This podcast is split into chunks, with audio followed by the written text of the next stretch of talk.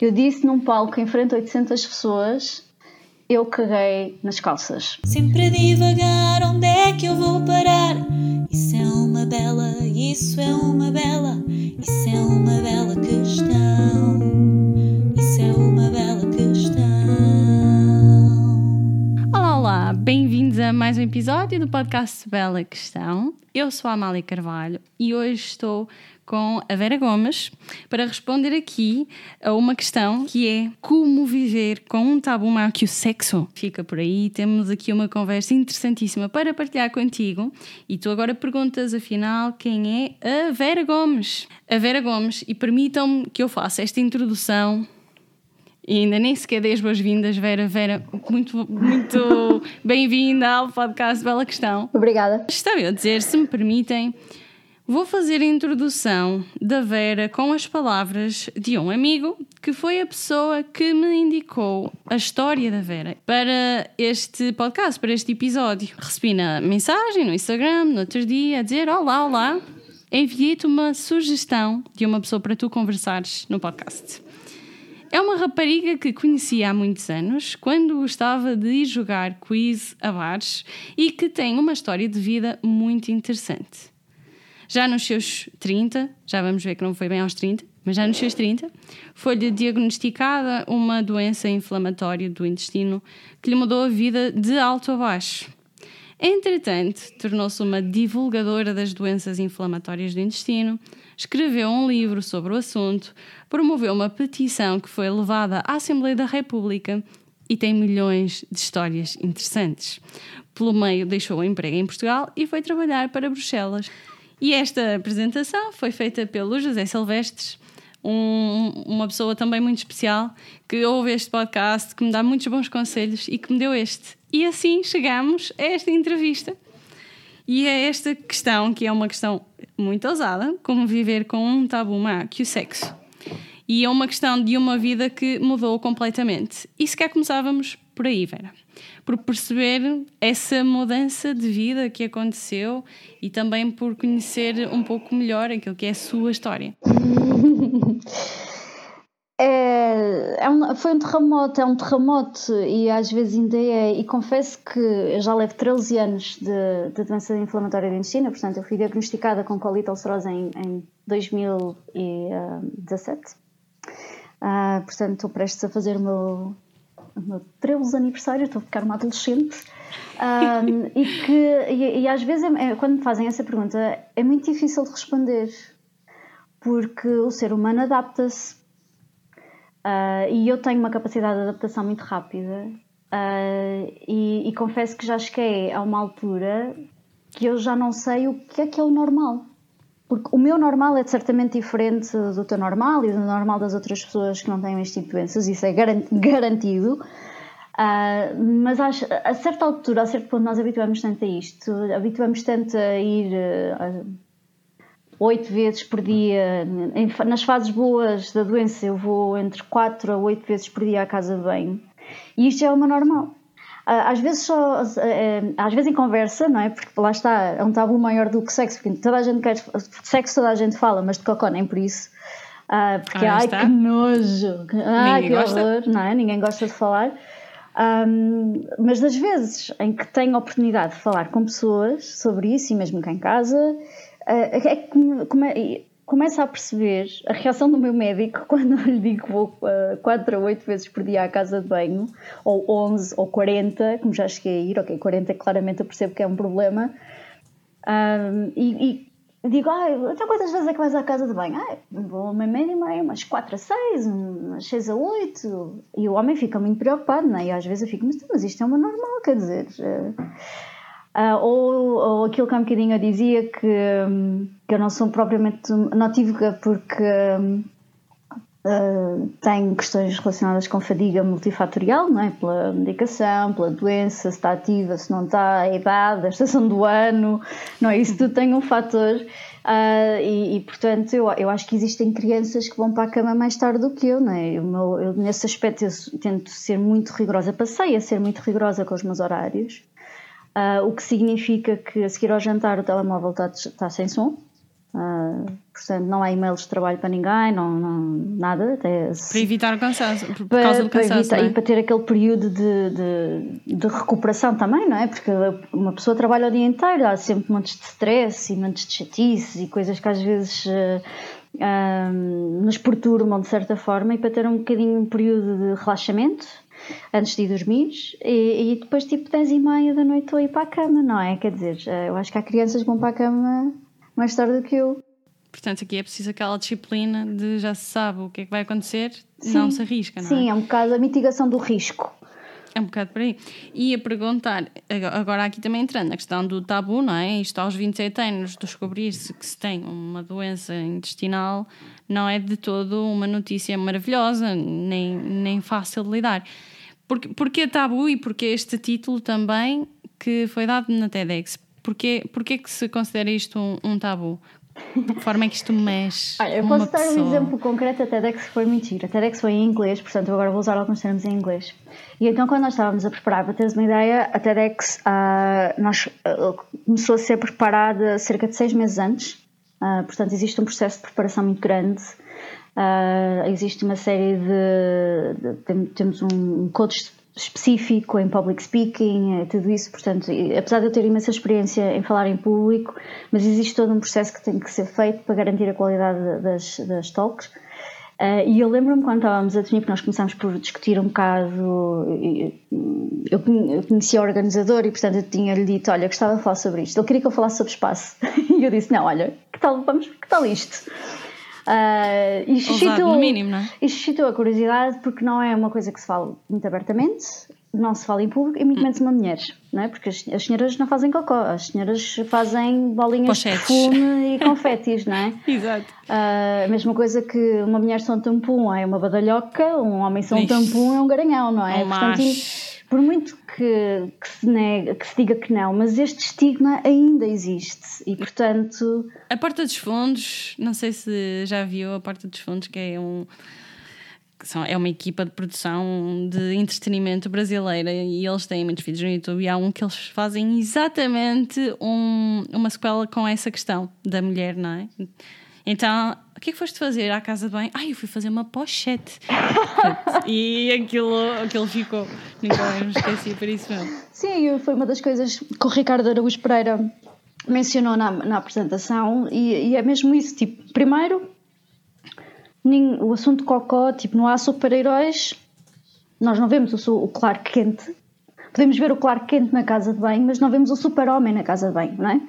porque o ato Não faz de parte, fazer exato. cocó, de fazer ou comer são atos inerentemente humanos e portanto, Exato. se ver um super-herói a fazer um ato que é humano, e ainda por cima a questão do cocó, que é associada a algo porco e sujo, tira um bocado a invencibilidade do super-homem, não é? Ah, e nós transportamos isto um bocado também para a nossa realidade, não é? E depois acresce ainda que, lá está, o tabu das mulheres falarem sobre cocó. Portanto, foi muito interessante. E quando estávamos a, a preparar, eu dizia, então, mas posso dizer que I shut my pants? E ele, não, não podes dizer shit em palco. então, mas isto Mas é vi que verdade. eles eram assim rígidos. Então, mas isto, ele, não, não, podes dizer outras coisas, podes dizer que tiveste acidentes, podes dizer que ficaste toda suja, mas não podes dizer shit. Estão lá. Eu, eu disse, eu disse, mas não ficou na gravação, porque no fim da gravação retiraram. disse-me: podes dizer uma vez, mas na parte das perguntas e das respostas, porque no final de cada talk há sempre uma parte de perguntas e respostas e isso não, é, não fica na gravação. E eu então consegui dizer um shit num palco em frente a 800 pessoas. I shit my Para quem não pants. fala inglês, shit em português É merda. significa mesmo. merda. É, É. mesmo que tipo, literalmente caguei. Nas... Eu disse num palco em frente a 800 pessoas, eu caguei nas calças. E o vídeo já conta com 11 mil eh, visualizações, não é? Sim, no mínimo. Sim, teve, teve, foi hum, impressionante quando, quando o vídeo foi publicado, porque hum, foi das TEDs que eles organizaram, foi a, a talk com mais visualizações nos primeiros dias. Foi absolutamente, absolutamente eh, impressionante. E para mim, confesso que eu nunca tinha, eu já tinha fa- falado em público, já tinha dado entrevistas, escrevi um livro sobre o assunto, mas é muito diferente quando subimos a um palco e começamos por mostrar uma fralda de adulto. que é outra questão tabu. O fraldas são para os bebés ou para os séniores, não é? Mas nunca em idade adulta nunca se usa uma fralda. E eu confesso que foi a primeira vez que o meu namorado viu a fralda. Eu usei durante uma série de meses, mas a questão de, da vergonha, do preconceito, do, do abalo psicológico que é uh, ter que começar a usar uma fralda para conseguir fazer coisas mais básicas que se pode imaginar, tipo eu na altura morava num apartamento de descer para ir buscar o correio, por exemplo. Tinha que pôr uma fralda porque nunca sabia, não, eu não conseguia de todo controlar o meu esfíncter. E então isso é um abalo muito grande, porque nós crescemos com aquela noção de um adulto não usa fralda. E é uma vergonha se, se por, por acaso tiver um acidente. E então eu lembro-me que no início punha a fralda por cima das minhas cuecas, só para ter aquela sensação de normalidade. E, e, quando chegava à casa, despia-me, trocava, porque nós temos um cão e, portanto, e temos esse hábito de chegar a casa e trocarmos para roupa mais confortável. Uhum. Uh, mas eu fazia sempre questão de ir à casa de banho, tirar a fralda e depois trocar de roupa de forma a que ele nunca me visse com uma fralda posta. Uh, era, era a minha cena, digamos assim. Uh, e, e subir a um palco com 800 pessoas e mostrar uma fralda e ainda por cima porque nós fizemos tudo em volta da TED que as pessoas pensassem que eu fosse falar de espaço, né? que era aquilo que eu era que sou conhecida aqui na Bélgica. Uh, e, e, depois tipo, ah, surpresa, vou falar sobre isto. E então as pessoas devem ter feito a ligação espaço fraldas, astronautas, coisas assim, e, e riram-se. Uh, e quando eu continuei a, a, falar e expliquei porque é que, o que é que era aquilo e porque é que eu estava a mostrar aquilo, ninguém estava à espera. Ficou um silêncio de cortar a faca, mesmo na sala. Foi absolutamente impressionante. Tanto, tanto é que houve pessoas que choraram. Eu quase chorei em palco. Eu tive um momento que, que pensei: eu não vou conseguir acabar isto e vou começar a chorar. Pensei mesmo, precisei de todo o meu autocontrole para me conseguir controlar. Uh, e houve pessoas que choraram na, na plateia na, nesse momento. Foi, foi, foi indescritível. Houve uma empatia imediata. No, no vídeo não se percebe muito bem, por, até por questões de privacidade, não se podia mostrar as caras, mas há, há aquela parte pois. em que eu peço a, a, que algumas pessoas se levantem. Um, e foi, e foi tipo, eu estou arrepiada porque foi absolutamente brutal. Eu, eu comecei mesmo a sentir a garganta, o nó na garganta e a pensar: eu se começo a chorar agora não vou conseguir acabar.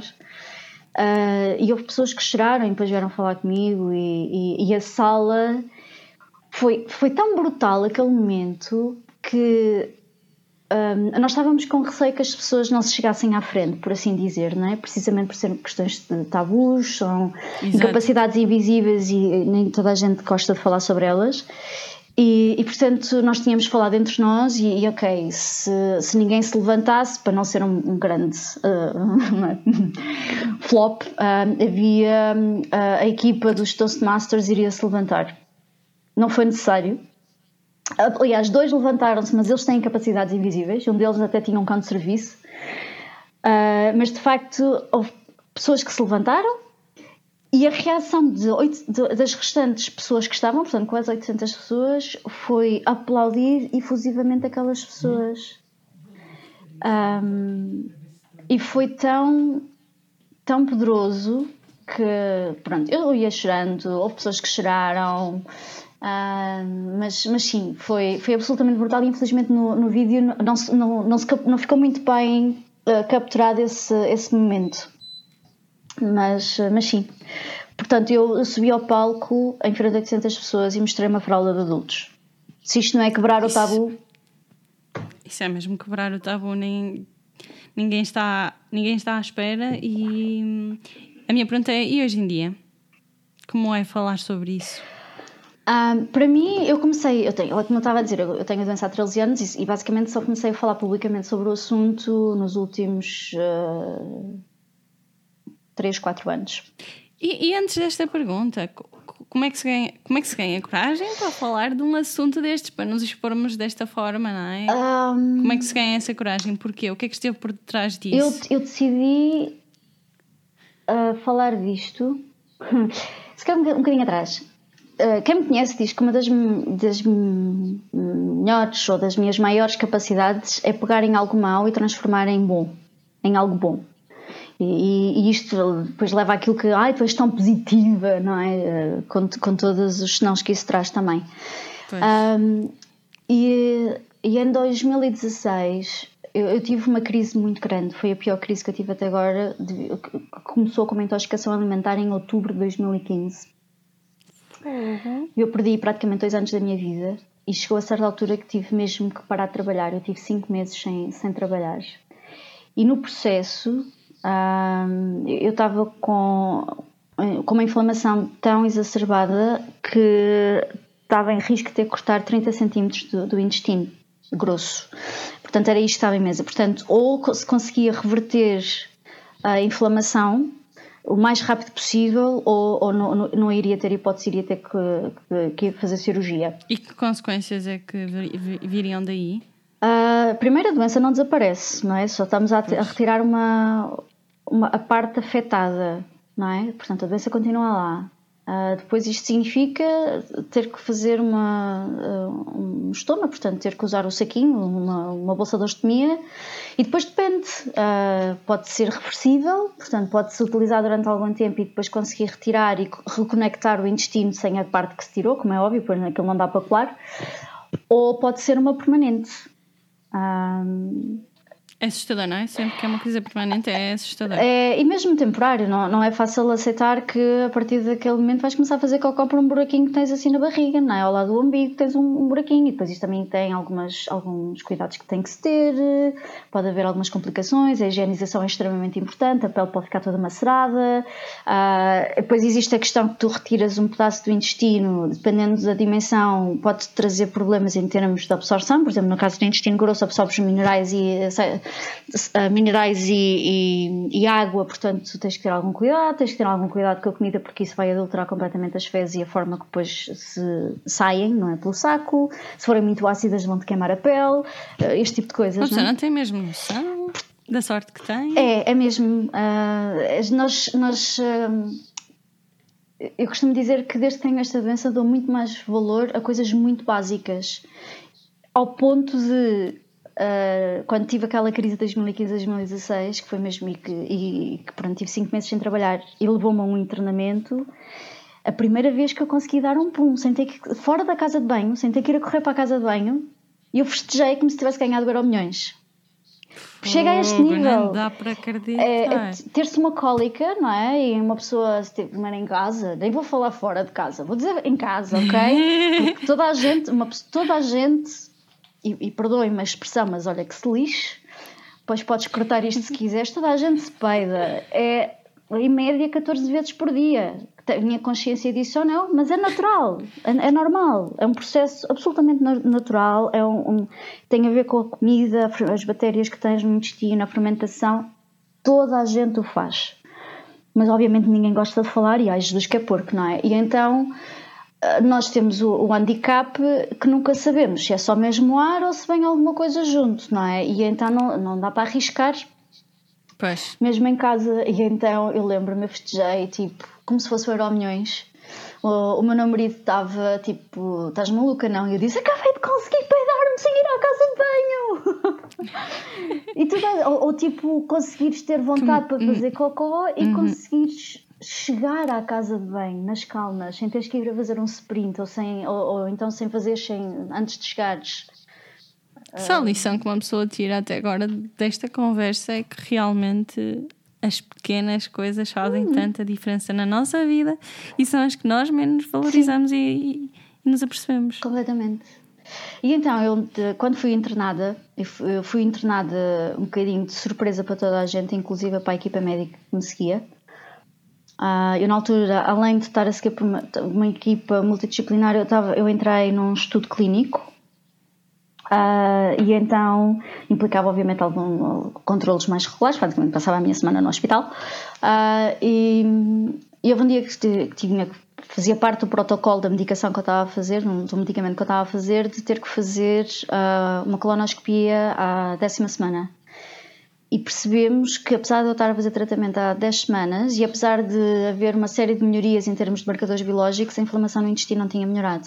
E então o médico deixou-me vir a casa buscar uma mala para ser internada no dia a seguir. E, e, isso foi, foi muito complicado. Foi a primeira vez que eu fui internada por causa da doença. Já era a primeira vez que eu estava há tanto tempo sem trabalhar, sem saber quando sequer conseguiria ir trabalhar.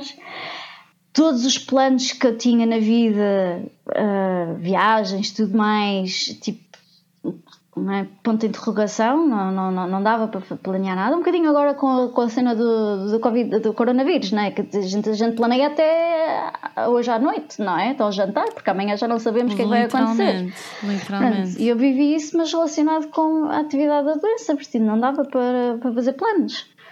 Um, e então, quando estava internada, não sei se, se, foi por causa das doses de cortisona que levei, que me deixam sempre super imparativa, ou, ou de facto uma epifania meio da noite no hospital, um, para mim foi: isto não pode ser só coisas más, isto, isto tem que ter um propósito, isto, isto, tem que valer para alguma coisa. Um, e lembrei-me de um livro que tinha lido recentemente, que é um livro que eu acho que, to, eu acho que toda a gente deve ler que é do Viktor Frankl e que se chama Um Homem em Busca de um Sentido. Uh, que é uma história é uma história do, do, do, do Holocausto, não é? ele é um psicólogo austríaco que, que teve no, nos campos de concentração, mas ao contrário da maioria dos livros que existem sobre a questão dos campos de concentração, ele foca-se mais o que é que fazia com aquelas pessoas que estavam tipo no pior que pode haver mesmo no fim da linha porque é que uns continuavam a seguir em frente, não é? E de certa forma agarravam-se à vida, o que é que os fazia, o que é que havia ali por trás que fazia com que eles continuassem a lutar mesmo sem, absolutamente sem esperança nenhuma, e outros que não, ou suicidavam-se ou acabavam mesmo, desistiam, e ele conta também um bocadinho a parte de como é que ele lidou com todas estas uh, vicissitudes. Uh, e uma das coisas que ele diz é que ao longo da nossa vida um, o nosso sentido, não é? O sentido que nós temos na vida vai mudando. E, e eu reconheci-me um bocadinho naquele momento, que era, ok, é oficial, eu passei se calhar 10 anos a negar que isto existia, ou a pensar que isto era peanuts e que eu era super forte e super heroína e que Uh, tal como os super-heróis, nada me afeta, não é? E, e se calhar uhum. um bocado a negar as consequências e a realidade que trava por trás de ter uma doença crónica para de repente perceber, levar um grande abalo, não é? E, perceber que, pá, se calhar está na altura de eu perceber como é que me vou reorganizar outra vez e que sentido é que vou dar à minha vida. E então o começar a falar publicamente, não é? Eu comecei a perceber que havia mais pessoas que tinham a mesma, a mesma as mesmas questões que eu tinha, os mesmos dilemas, com a diferença de que eu tinha uma certa estabilidade financeira e profissional que não me impediam de falar abertamente sobre o assunto. Coisa que isso muitas vezes não acontece. As pessoas não falam porque têm medo de serem despedidas, têm medo de ser olhadas de lado, de lado têm medo. E eu, não, eu isso não tinha. Portanto, eu tinha uma certa estabilidade financeira e, e profissional que me permitia esse luxo de, de falar e tinha um know-how por experiência profissional e por coisas que, que fiz e que faço profissionalmente. Um, e então, na cama do hospital, decidi que um, íamos lançar uma petição à Assembleia da República, mudar algumas coisas em Portugal. Decidi que ia escrever um livro sobre o assunto e, e eu, a terceira coisa ainda não, ainda não se tornou realidade, mas eu ainda não perdi a esperança. Uh, e então, em conjunto com outras, outras pessoas que também partilham da mesma doença que eu, Uh, juntamos-nos e, e, lançamos a petição. Já foi discutida, uh, já foi a sessão de plenário e resultou quatro propostas de resolução. Então agora estamos agora à espera que façam o texto de consenso. Para... Isso foi em que ano? Foi, foi nós começamos em 2018, quando lançamos, portanto a petição também teve mais de 11 mil assinaturas. Uh, e foi discutida em sessão de plenário no dia 14 de novembro de 2019. E portanto agora aguardamos o texto de consenso para depois ser remetido ao Governo Uh, e para o governo começar. Mas qual é que é o objetivo? Uh, nós, nós pedimos uma, o nosso ponto de partida foram coisas tão básicas há um bocadinho estávamos a falar das coisas básicas, não é? Como uh, a possibilidade de nós conseguirmos, por exemplo, ir a uma farmácia e se tivermos uma emergência conseguir utilizar a casa de banho da farmácia.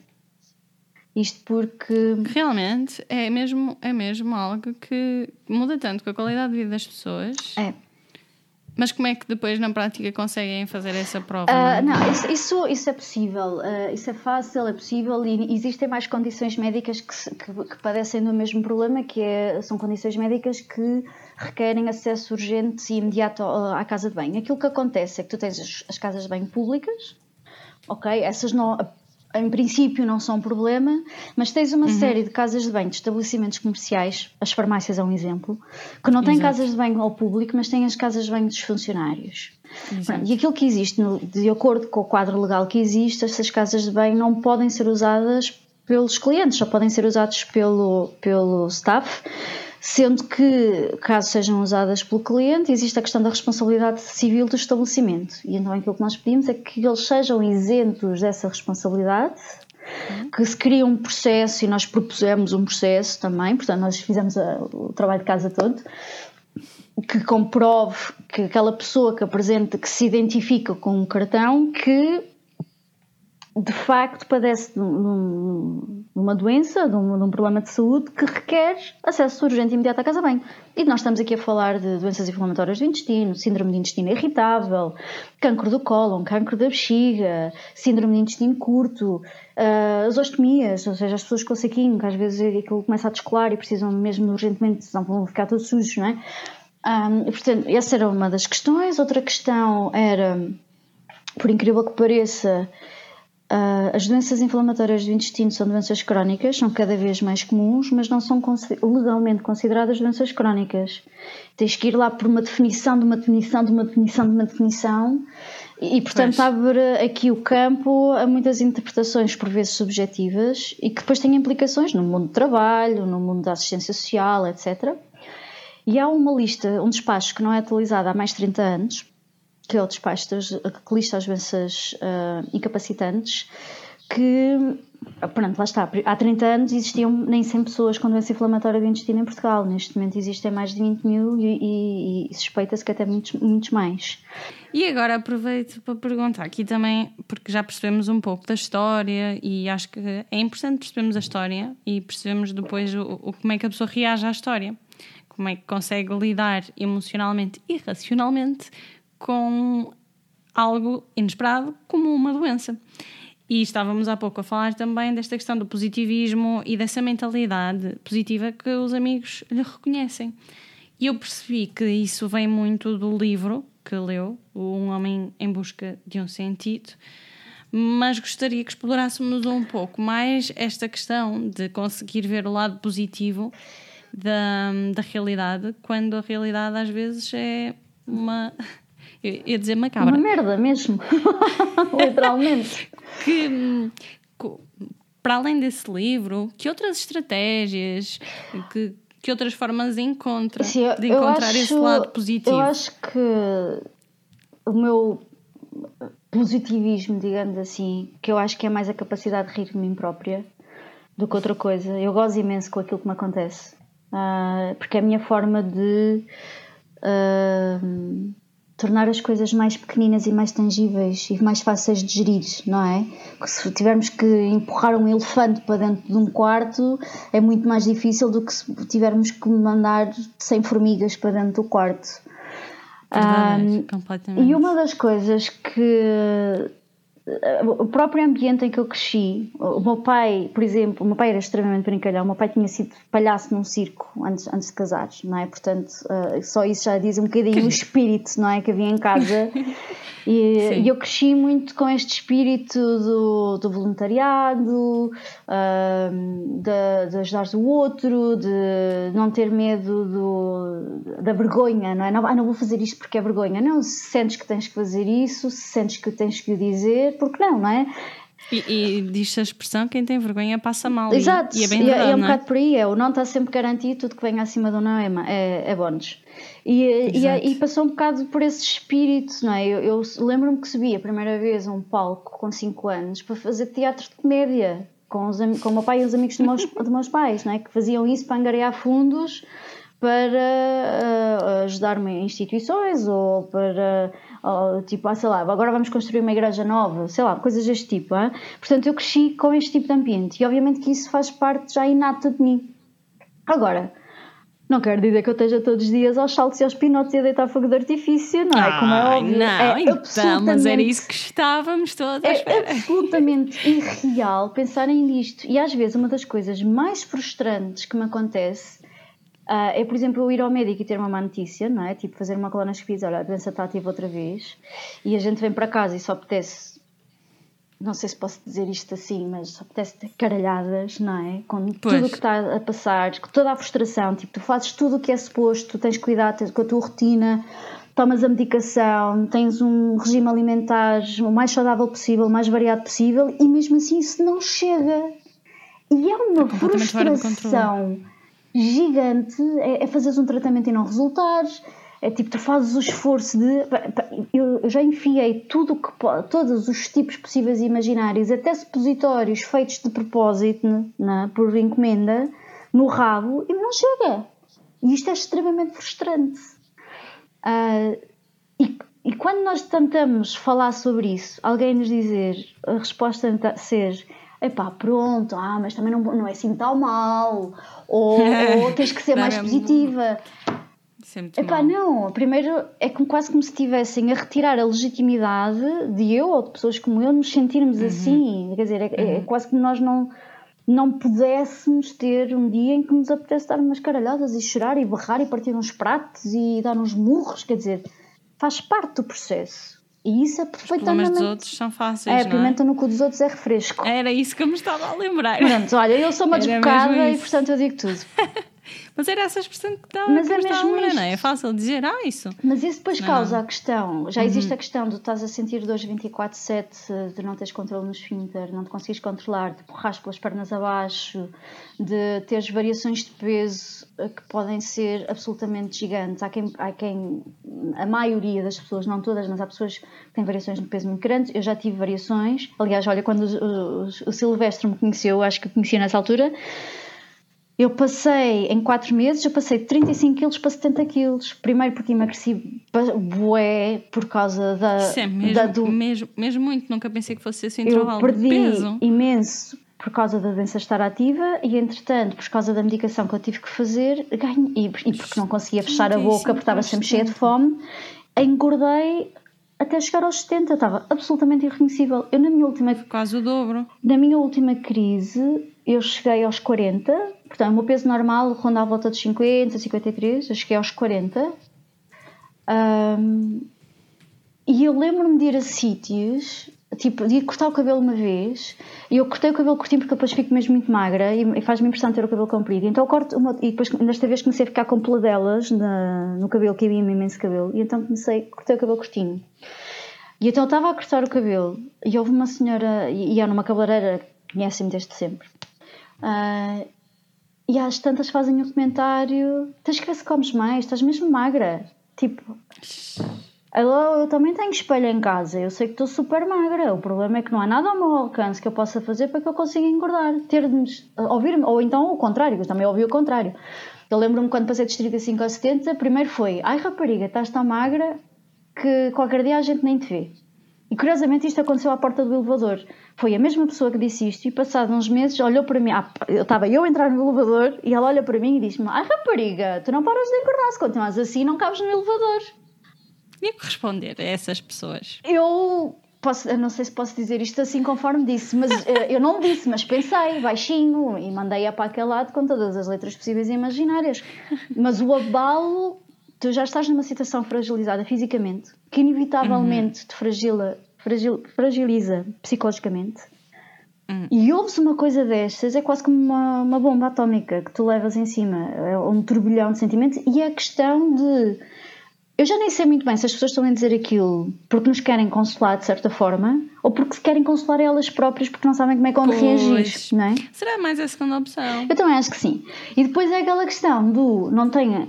Ah, é- é- é- para nós é a questão de a legitimização, que é eu não é legítimo estar-me a sentir assim, ou porque eu tenho muita sorte, ou porque não, é, não podia ser pior, não é? Tipo, que é que, que é que- não há pior no mundo das doenças, não há pior ou melhor, há doenças, ponto. E todos nós, mesmo com a mesma doença, temos quadros clínicos diferentes e sentimos de uma forma diferente. Eu neste momento estou em crise com uma crise ainda moderada E posso dizer que a nível psicológico está-me a custar muito mais do que há quatro anos atrás, quando andava a usar fraldas e a cagar-me por esse mundo inteiro. Uh, portanto, não tem a ver com, muitas vezes, com, com a, a, intensidade ou a gravidade do quadro clínico, tem a ver com as nossas percepções e a forma como nós vemos as coisas. E isto varia, portanto, não há melhor ou pior. Há doenças, ponto. E há problemas que são muito mordosos, são ponto. Agora, vir dizer, ah, pá, podia ser pior. Ah, pode ser sempre pior. Olha, tens um acidente, morres. Olha, podia ser pior, podia ficar empregado numa cama. Tenho um acidente, fiquei empregado numa cama. Mas isso ah, não podia ajuda ser pior, podia ter não é? morrido, não é? Pá, são coisas que não acrescentam nada. Isso não ajuda. E não ajuda nada. A, a pergunta é o que é que, o que, é que ajuda? Pá, o que é que ajuda, por pode exemplo, facilitar? Pá, coisas tão básicas do tipo: o que é que eu posso fazer por ti? O que, olha, o que é que hoje te faria rir? Ou o que é que hoje te faria sentir melhores? É tão básico quanto isto. Em vez de, do julgamento, ou, ou então virem com as dicas, ai, mas já experimentaste fazer isto, ou já experimentaste fazer aquilo, tipo, posso ver o teu grau de diploma de especialidade em gastroenterologia e dentro da gastroenterologia em doenças inflamatórias do intestino. Dá vontade de perguntar. Né? Tipo, ai, mas olha, o vizinho, tenho um vizinho que tem um primo Isso é tão comum acontecer. que também tinha, olha, também andava assim com um problema nos intestinos e foi ao médico, deu-lhe um comprimido. Olha, nunca mais, se calhar, queres que eu te dê o nome? Não, eu quero, não, não quero que duvides que eu estou a fazer o melhor para mim. Não, é? Exato. não quero que duvides que eu sei que sou capaz de tomar conta de mim. Às vezes eu digo, olha, mas tens noção que eu já vivo sozinha há muitos anos, ou seja, agora vivo com, com o meu namorado e nunca passei fome, ah, nunca andei suja na rua, não me consigo pentear, não consigo ter tomado processo de decisão, porque precisamente que as pessoas diminuem-nos a, um, a um ponto, é quase como se não soubéssemos cuidar de nós, é quase como se não tivesse, não fosse legítimo aquilo que estamos a sentir. E, e era uma coisa que se resolvia tão simplesmente e era muito mais útil com o que é que eu posso fazer por ti, Ah, em que é que eu te posso ajudar, olha, queres que te faça as compras de supermercado? Eu tive amigos meus quando eu tive o diagnóstico, que me telefonavam e diziam: Olha, estou a passar aí ao pé da tua casa, o que é que precisas de supermercado? Isso é tão bonito. Isto ajuda muito mais do que nos tentarem dar, as palmadinhas nas costas com, com palavras que, ainda nos, que nos deixam ainda mais perturbados. Isso me permite, isso reforça um bocado o poder das questões, porque este podcast chama-se Bela Questão. Também muito por isso, porque lá está, perguntas diferentes trazem resultados diferentes e acho que para quem nos está a ouvir e para mim, perceber esta questão quando estamos, eh, e podemos ser nós um dia também, mas percebemos quais são as perguntas que realmente têm um impacto mais positivo é essencial. Porque muitas vezes as pessoas nem fazem por mal, não é? Nem se parte desse princípio. Simplesmente estão a desajudar e o objetivo delas é Sim, ajudar. eu acho, eu, concordo que não creio que as pessoas façam essas perguntas por maldade. Nem creio que tenham má intenção e, e- e- mas é aquela coisa de boas intenções está o inferno cheio. Mas elas estão a tentar e estão-se a esforçar, simplesmente não estão a ir na direção certa, não é? É quase como o Phelps ir tentar nadar contra a corrente, a, bater, a tentar bater o recorde de- do mundo de, de menor tempo E os outros todos a não é? nadar a favor, não, Não é? é? Tipo, é dizer, quase como um carro entrar em contramão na A1, quer dizer, eh, é contraproducente, ele está a conduzir, ele está a mexer-se, mas não está a ir na direção certa. Isto é um bocadinho a mesma coisa. Ah, e acho que passa muito também, lá está, a questão da sensibilização e de- das pessoas falarem e de tentarem perceber que eu reconheço que tu tens a melhor das intenções e considera agora fazer desta forma é muito mais produtivo. Não é? A questão do, em vez de estás a fazer isso bem, mas isso é tudo errado, a questão do eu percebo a tua intenção, eu aceito a tua intenção e se tentares fazer desta forma, não é? E fica aqui a dica.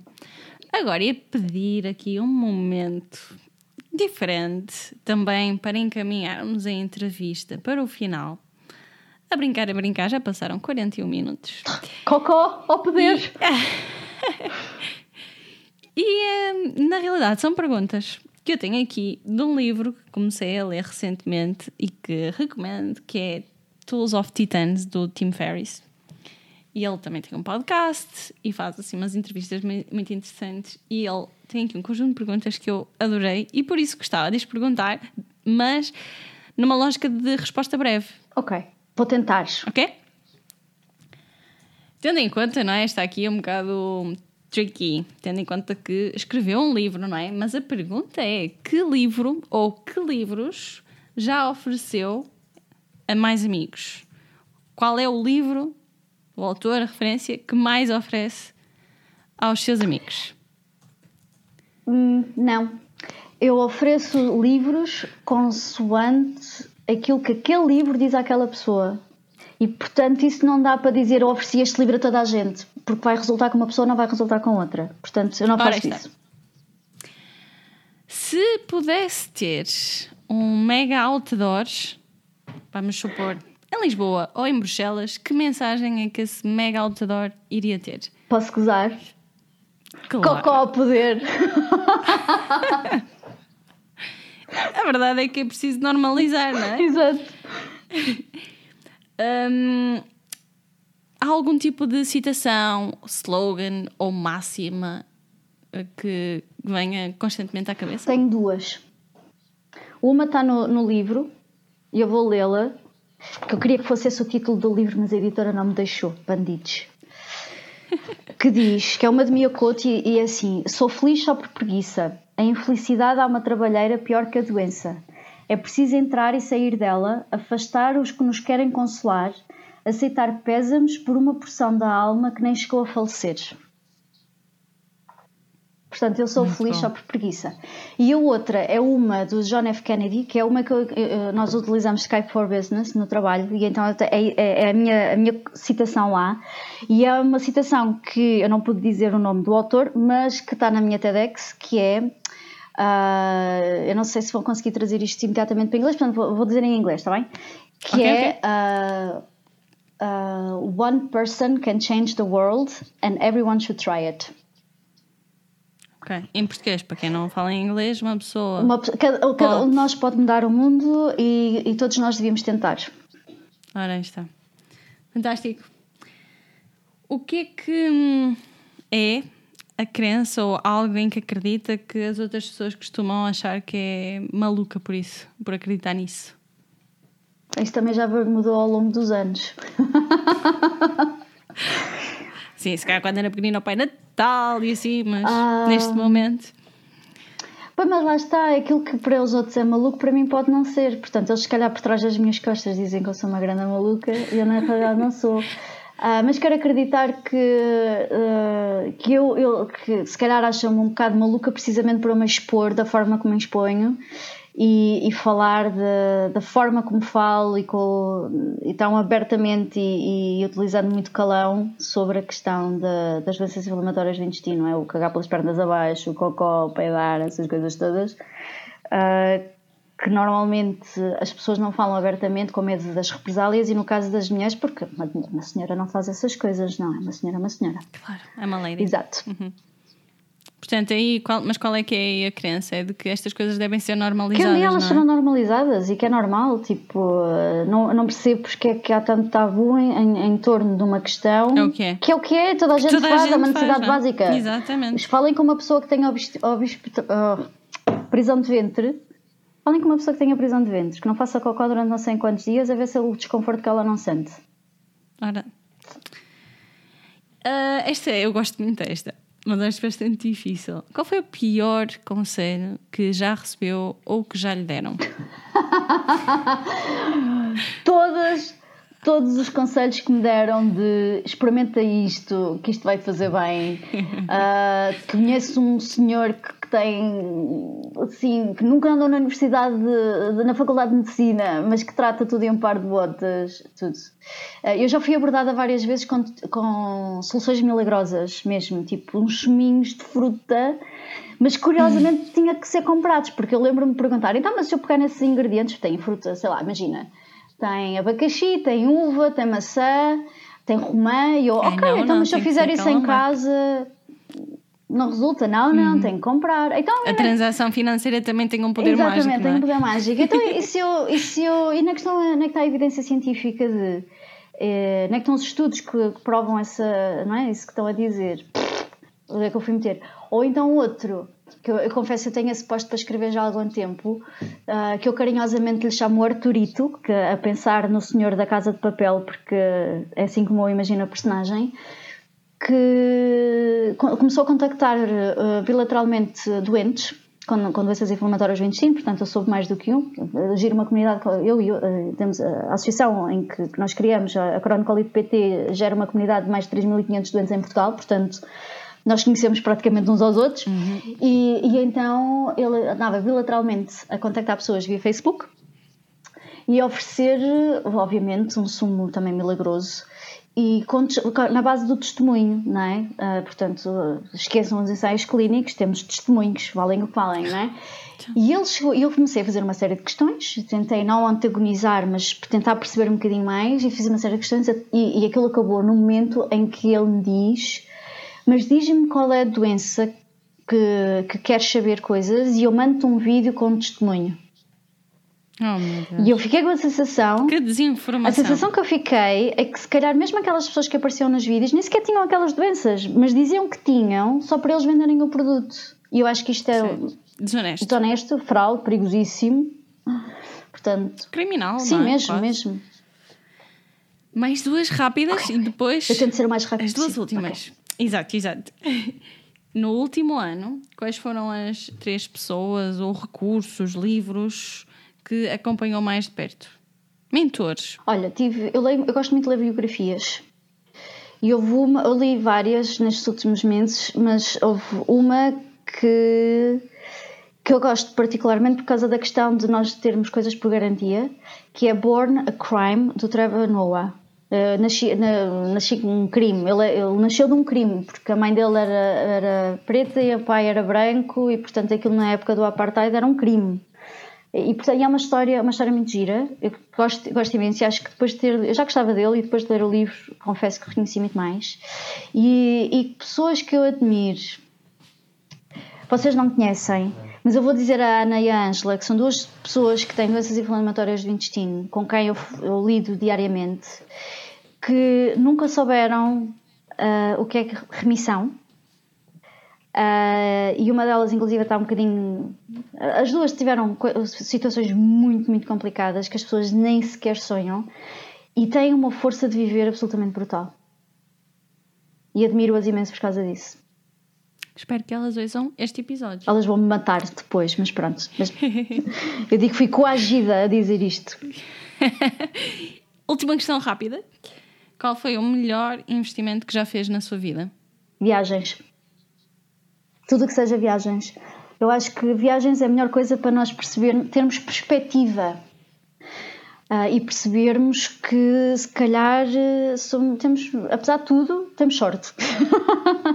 não é? Temos uh, uma casa, roupa, temos condições, temos segurança, uh, perspectiva. As pessoas mesmo dentro da Europa, todos os países lidam com as coisas de forma diferente e ter esta noção de que as, as mesmas coisas podem ser feitas de forma diferente, eu acho que é absolutamente uma das melhores lições de vida.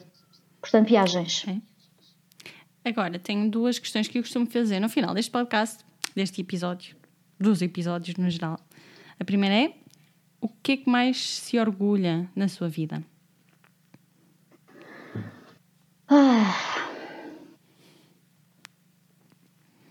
Isso é uma questão muito, muito complicada. Não sei se o meu terapeuta iria, iria, iria gostar muito da minha resposta. Mas eu acho que, uma, eu acho que eu própria. As coisas que eu já passei, as coisas que eu já fiz. Um, e, e, a questão das doenças inflamatórias do intestino é só uma pontinha do iceberg. Um, acho que eu própria.